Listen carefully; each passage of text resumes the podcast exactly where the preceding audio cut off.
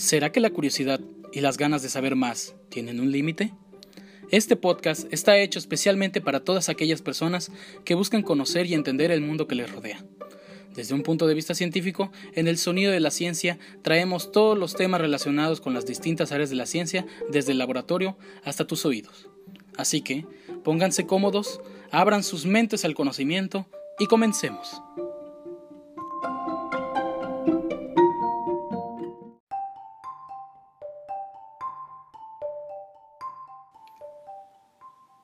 Y arrancamos oficialmente con el segundo episodio del podcast. Hola, ¿qué tal gente? ¿Cómo están? Espero estén bien, espero estén cómodos en sus casas, espero hayan tenido un excelente día y si me estás escuchando desde la noche, pues espero tengas una bonita noche, ¿no? Eh, ya por fin oficialmente el segundo episodio. Eh, en el primer episodio pues estuve algo nervioso, hoy estoy más que emocionado, hoy ganaron, ganó más la emoción que los nervios. Porque pues ya como que estoy más relax, ¿no? Como que digo, bueno, así va a ir fluyendo los episodios y vamos a ir avanzando poco a poco y pues yo me voy haciendo la idea de que esto es algo recurrente y normal, ¿no? Eh, antes de nada, antes que nada, antes de empezar con el episodio, eh, quiero agradecer infinitamente a todas las personas que han estado siguiendo el podcast, que han estado escuchando los episodios. Ya junto con el episodio piloto y el episodio 1 ya llegamos a las 50 reproducciones, que parece poco, pero para mí la verdad es un número bastante significativo. No pensé que llegara a lograr tanto, pero bueno, no hay que ser tampoco tan modesto, ¿no?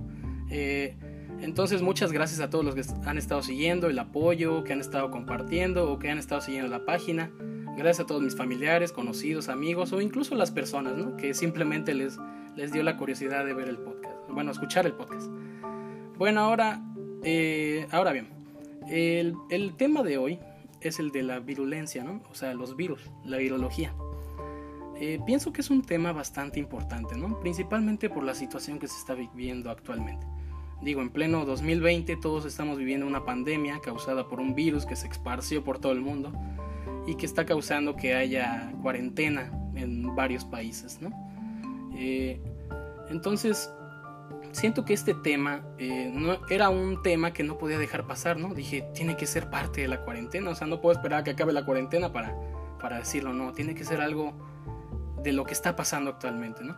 Entonces por eso pienso que es un tema bastante interesante y siento que la información que estoy a punto de darles puede llegar a servir a más de uno. Entonces, el tema es el siguiente, ¿no? Los virus.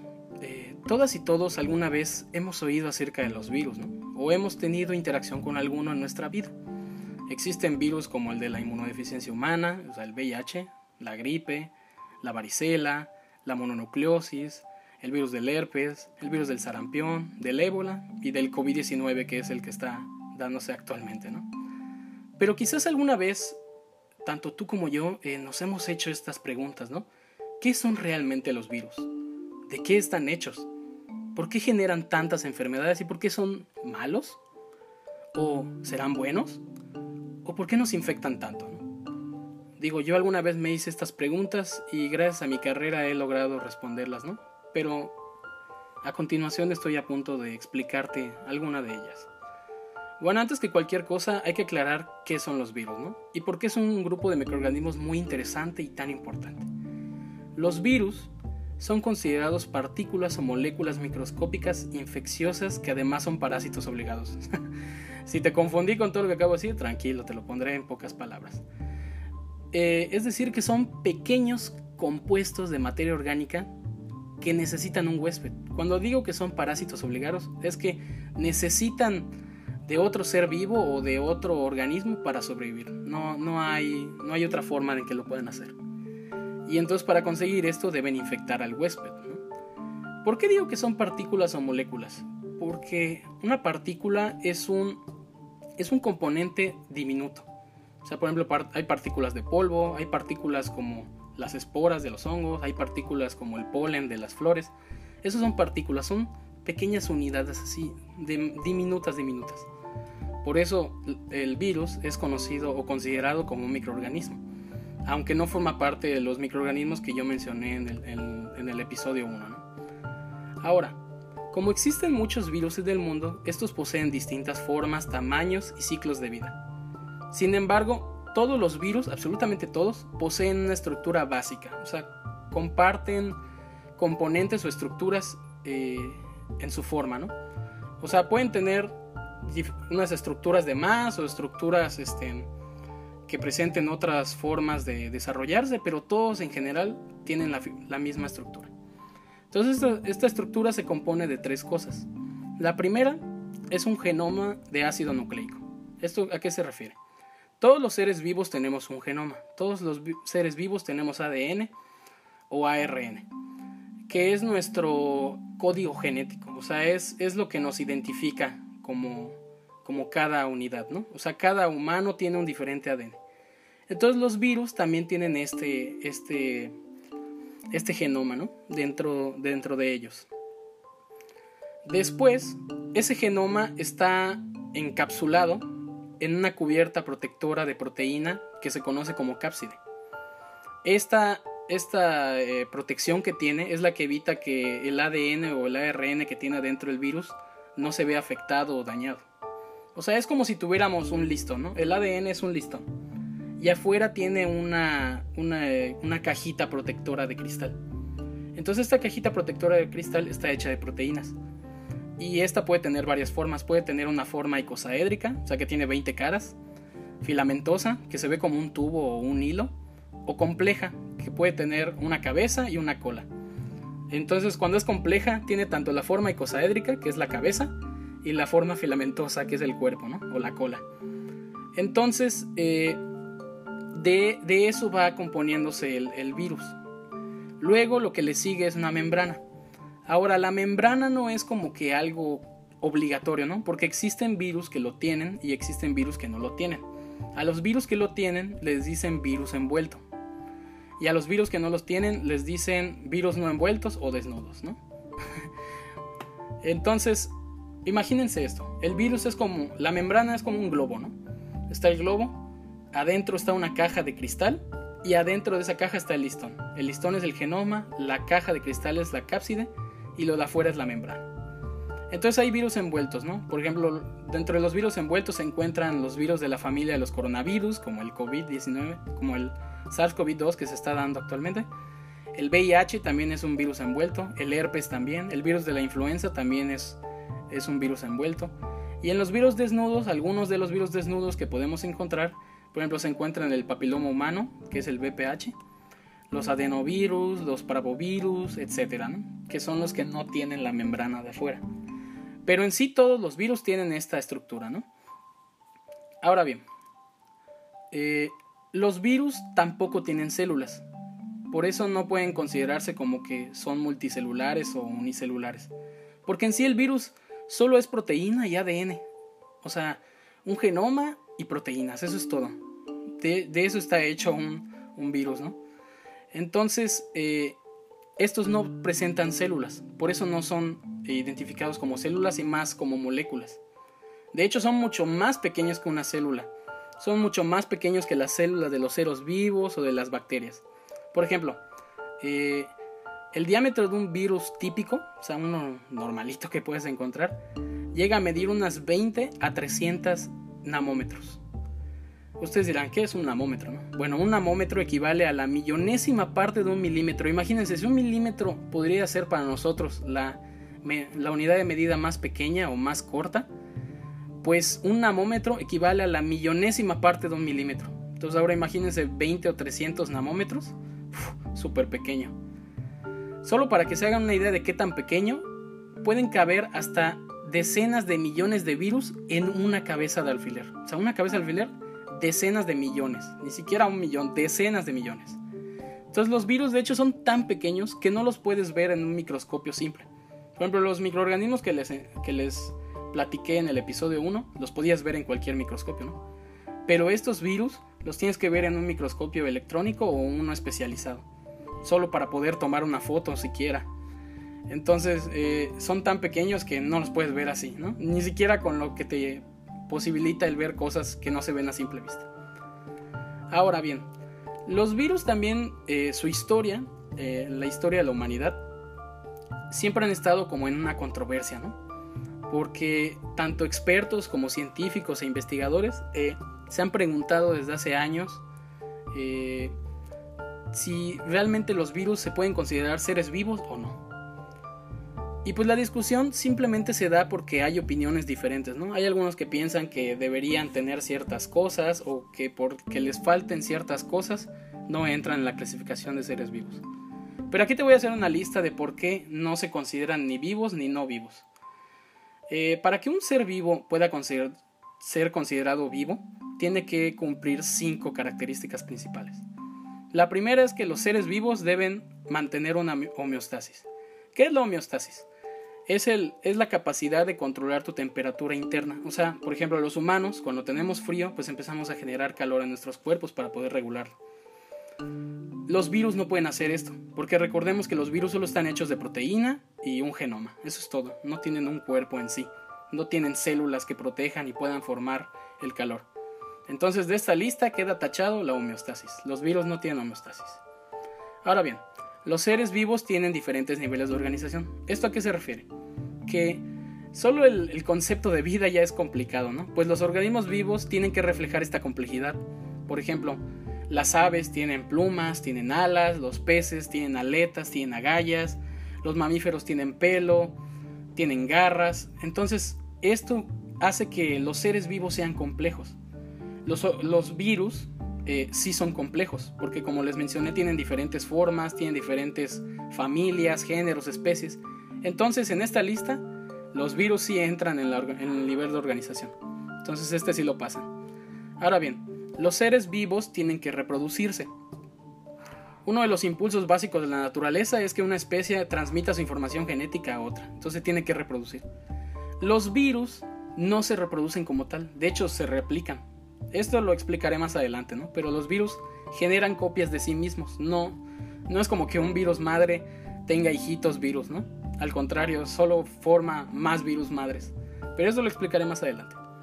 Ahora bien, en eso pues los virus no entran. Los seres vivos tienen que crecer. Tienen que usar la energía y nutrientes para aumentar su tamaño o ser más complejos. Entonces los virus en esto eh, no, no aprueban. ¿Por qué? Porque un virus cuando se replica, se replica una copia exacta. No es un virus pequeño que va creciendo y se vuelve un virus adulto, ¿no? Sino que crece un virus adulto de ya. Entonces en esto fallan los virus porque no crecen. No es como los humanos, ¿no? Que nace un bebé, luego un niño, luego se vuelve adulto, luego se vuelve anciano, o los animales. O incluso los insectos, ¿no? Los insectos, sale una cucaracha bebé, por ejemplo, y va creciendo hasta convertirse en un adulto. O las mariposas, ¿no? Que es una oruga y se transforma en mariposa. O sea, los insectos también crecen. Los animales también crecen y los humanos crecen. Pero los virus no. Entonces en esto pues fallan en la lista. Ahora, los seres vivos usan energía. Lamentablemente pues con los virus no se puede saber si realmente usan energía o no, ya que ellos no generan la suya. Usan la del huésped al que infectan para generar más virus. Entonces por eso como que ese ese paso está como que en duda, ¿no? De si lo hacen o no. Entonces ahí como que está dudoso si los virus entran o no. Ahora el sexto es que los seres vivos responden a, los estímulos. Lamentablemente igual todavía falta estudios para saber si hay virus que respondan a los estímulos. Responder a los estímulos, ¿qué es? Por ejemplo, los humanos respondemos al frío, al calor, a la electricidad, a la luz. Esos estímulos son los que generan que nosotros respondamos o nuestro cuerpo responda. Los virus no se ha demostrado si responden a la luz, si responden al calor, si responden al, frío. Entonces por eso no se puede saber si, si responden a los estímulos o no. Entonces esta parte también queda dudosa. Ahora, el, número 7 es que los seres vivos se, se, adaptan a su entorno. La adaptación y la evolución es parte de los seres vivos, ¿no? Nosotros nos adaptamos, los animales adaptan. Los virus sí se adaptan. De hecho, generan mutaciones y se aventajan unos de otros, ¿no? Todos los virus definitivamente se adaptan a su entorno. Son capaces de poder sobrevivir a, diferentes ambientes. Entonces ellos sí entran en esta clasificación. Entonces, haciendo una recopilación de la lista, los virus de siete características que caracterizan, valga la redundancia, a los seres vivos, eh, solo aprueban dos. Eh, otros dos son los que este, no caen como seres vivos y tres pues están en confuso. Entonces por eso los seres vivos no entran ni en seres, digo, por eso los virus no entran ni en seres vivos ni en no vivos, ¿no? O sea, están, hay quienes afirman que son como un punto medio, ¿no? Yo pienso, bueno, en mi opinión, yo siento que son algo más, ¿no? Porque no creo que también son seres muertos, como algunos llegarían a pensar. Entonces yo, yo creo que la vida es tan diversa que los virus podrían entrar en una clasificación totalmente nueva, y para mí lo cual los hace muy interesantes.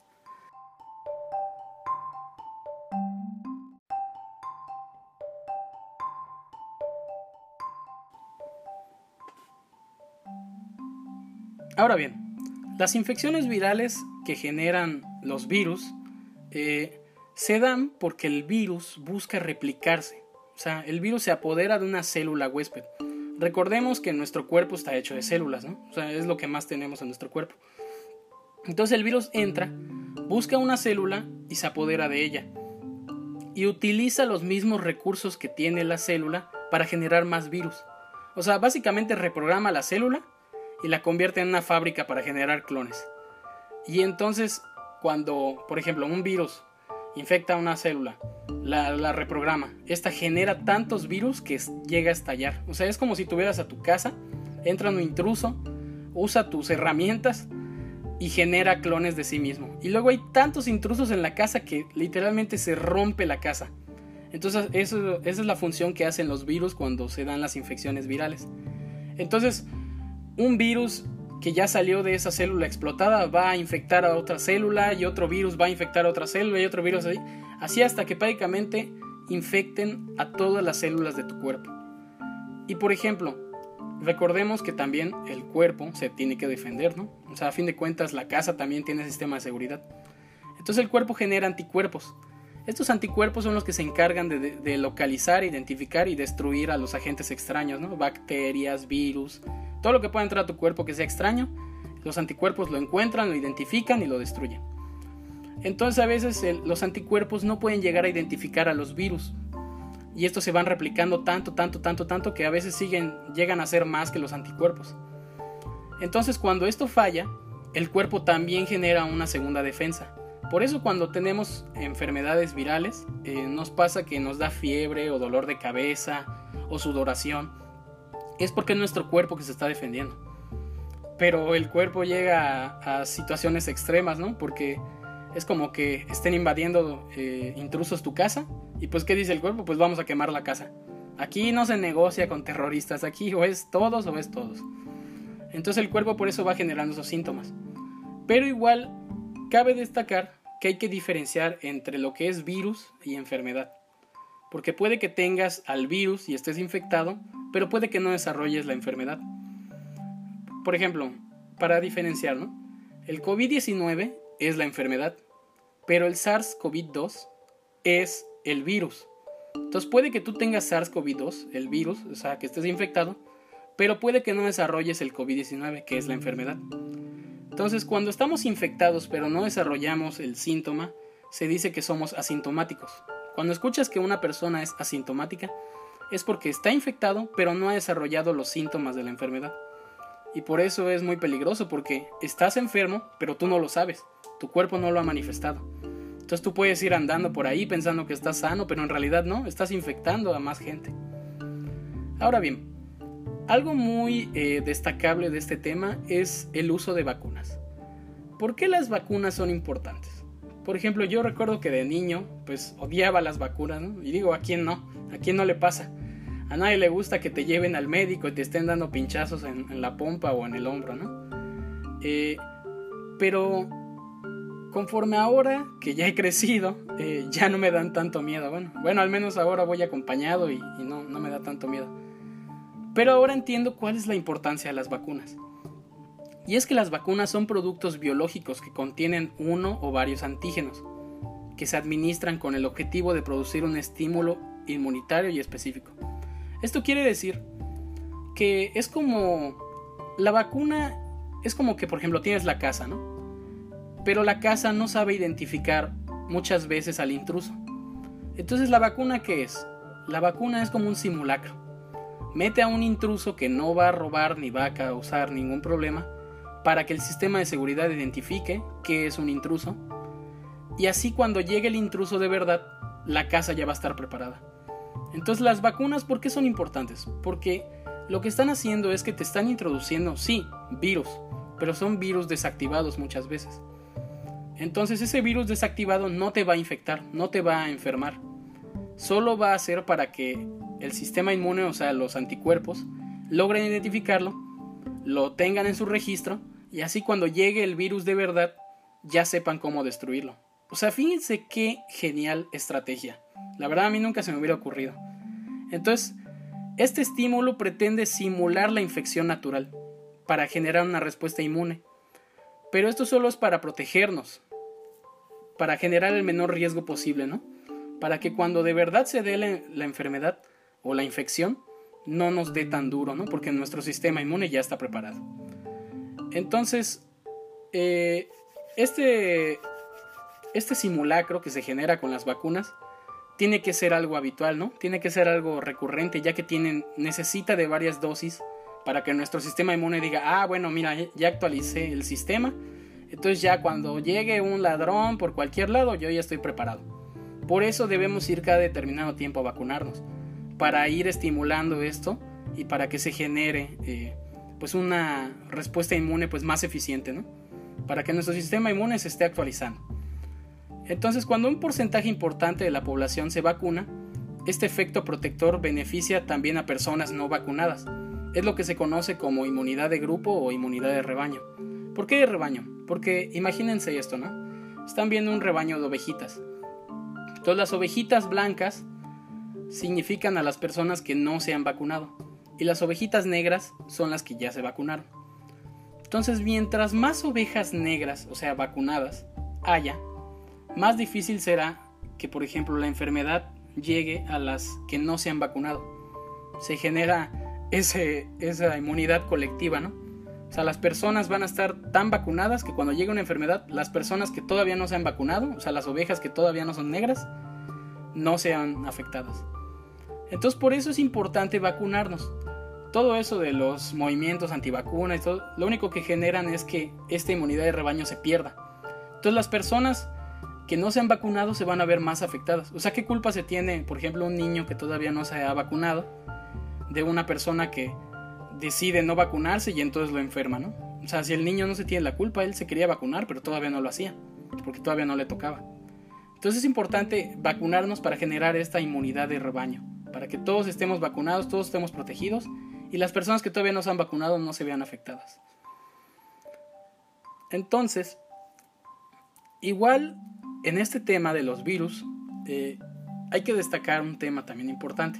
Y es que, por ejemplo, he escuchado o he visto que en comerciales o en informes gubernamentales o en las noticias siempre fomentan el lavarse las manos, sobre todo en esta situación de la pandemia. Pero, por ejemplo, yo me puse a preguntar, ¿por qué con agua y jabón? Siendo algo tan básico, ¿no? O sea, te enseñan, creo que desde primaria, que te tienes que lavar las manos antes de ir al baño, después de ir al baño, antes de comer, después de comer. Entonces yo dije, ¿cómo es posible que algo tan básico como lavarte las manos con agua y con jabón pueda repeler a un virus, un virus que ha afectado a, muchas personas, ¿no? Pero fíjense, descubrí, o más bien investigué, la importancia de esto. Y es que el jabón está hecho de moléculas en forma de alfiler. Estas estructuras especializadas que se enlazan fácilmente con agua y se apegan a los aceites y a las grasas. O sea, las moléculas del jabón son pequeños alfileres. O sea, imagínense pequeños alfileres en un medio acuático. Ahora bien, como las membranas de los virus, como dije antes, y también de algunas bacterias, están cubiertas por proteínas, en el proceso de uso de agua y jabón, las partículas del jabón, como alfileres, se introducen entre dichas proteínas. O sea, imaginemos que la proteína, la membrana proteica del, virus, es como, como que está hecha de varios escudos, ¿no? Escudo, escudo, escudo, escudo, formando un pues una esfera. Entonces lo que hacen las moléculas del jabón es que se introducen en los espacios entre esos, entre esos escudos en la esfera y lo separan, lo abren. Entonces prácticamente dejan al virus totalmente indefenso. ¿Por qué? Porque a fin de cuentas esta membrana sirve para proteger la cajita, que es la cápside, y el genoma. Entonces cuando no tiene esa membrana, pues el virus está totalmente expuesto y vulnerable. Igual las bacterias. Porque recordemos que las bacterias, pues la membrana proteica es, la, es, su cuerpo prácticamente.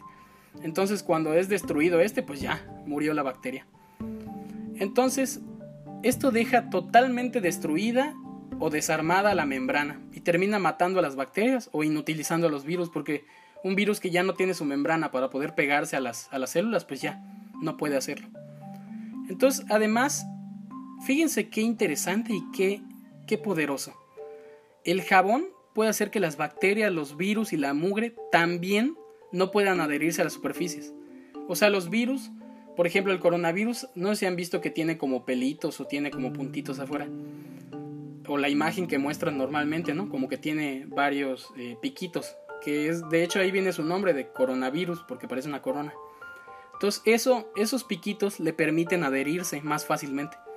Entonces, con las partículas de jabón, inutilizan al virus y también además evitan que se pegue en lo que sea. Entonces, puedes tener el virus en tus manos, pero el jabón va a hacer que se vaya y no pueda pegarse nunca más a tus manos.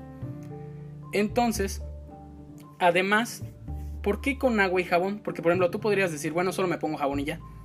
Porque el agua, junto con el jabón, hace que todos esos microorganismos que ya fueron dañados, o sea, imagínate, las bacterias están ahí destruidas, los virus inutilizados. El agua lo que hace es que se los lleva a todos, los arrastra. Entonces por eso el agua y el jabón se llevan también y son un gran arma juntos, porque el jabón lo que hace es que deshace o destruye a las bacterias y virus y el agua se los lleva.